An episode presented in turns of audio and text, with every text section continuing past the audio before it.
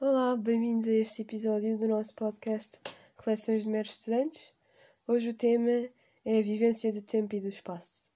Vou primeiro falar do tempo. Para mim, e, e penso que para todos, isto é um tema bastante complicado, porque eu acho que é sempre bastante difícil definir o que é o tempo. E mesmo os filósofos têm muitas batalhas e muitas discussões. E eu, eu não sou muito letrada em filosofia, mas sei que eles batalham muito por este tema mas já li várias vezes e ouvi discussões sobre definições do tempo. Um, duas que me ficaram foi de Santo Agostinho, que diz que o tempo não existe porque o passado já foi, o presente é um instante incontável e o futuro ainda não aconteceu. E também o que José Saramago diz, que diz mais ou menos a mesma coisa que Santo Agostinho, com a, exceção de que o único tempo que existe é o passado.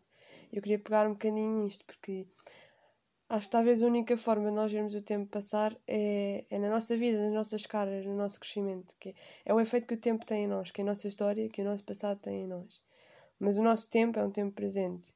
E, mas o tempo presente é um culminar tanto do passado como do futuro.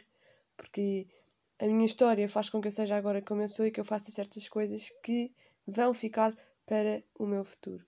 E por isso temos que conseguir dar o melhor de nós a cada momento para que isso uh, ficando eterno, como diz numa frase de C.S. Lewis, que o presente é o ponto em que o tempo toca à eternidade. Se o meu presente vai ficar eterno, então eu quero dar o melhor de mim agora. E por isso o presente é esta junção do passado com o futuro. Um, pronto, isto é um bocado complicado eh, de falar. Espero ter sido mais ou menos clara. Depois, também queria falar do espaço. Um, não sabia bem como iria falar deste tema e de que espaço em concreto é que estamos a, é que estamos a falar, e por isso uh, orientei-me um bocadinho mais pelo que estava sugerido uh, na plataforma e-learning. Um, o espaço, uh, tal como o tempo, não, é, não é limitado, não, não de uma forma óbvia, mas não é limitado. Por exemplo, o universo está o tempo todo a expandir, é infinito. mas nós, aqui na Terra, é que criamos o nosso espaço, é, é que nos limitamos, no fundo.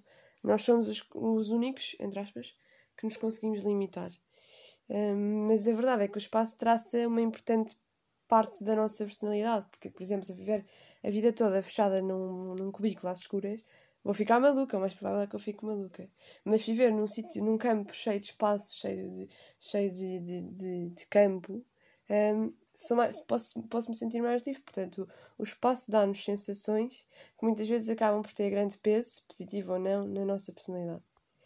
Um, no, no Blackboard estava um texto chamado Free Running Gaza, em que o rapaz fala como nunca pensou que algo o pudesse absorver mais, influenciar mais do que, do que o isolamento que ele tinha lá em Gaza e o controle total que, que ele tinha. Até descobrir algo que ele gostava, que neste caso são as corridas de obstáculos, de ultrapassar obstáculos. Isto é um, ele usa isto como uma metáfora gira, porque isto ajudou a perceber que para ele, cada obstáculo que vivia diariamente em Gaza e comparando com os obstáculos que ele encontra na corrida, um, não são o fim, mas é o ponto de partida para chegar a algum sítio mais longe. E acho que isto é uma maneira muito boa de se ver as limitações que nos são postas, especialmente agora em pleno confinamento. Quer dizer, agora é muito difícil um, sentirmos livres e, e, é muito fácil irmos abaixo.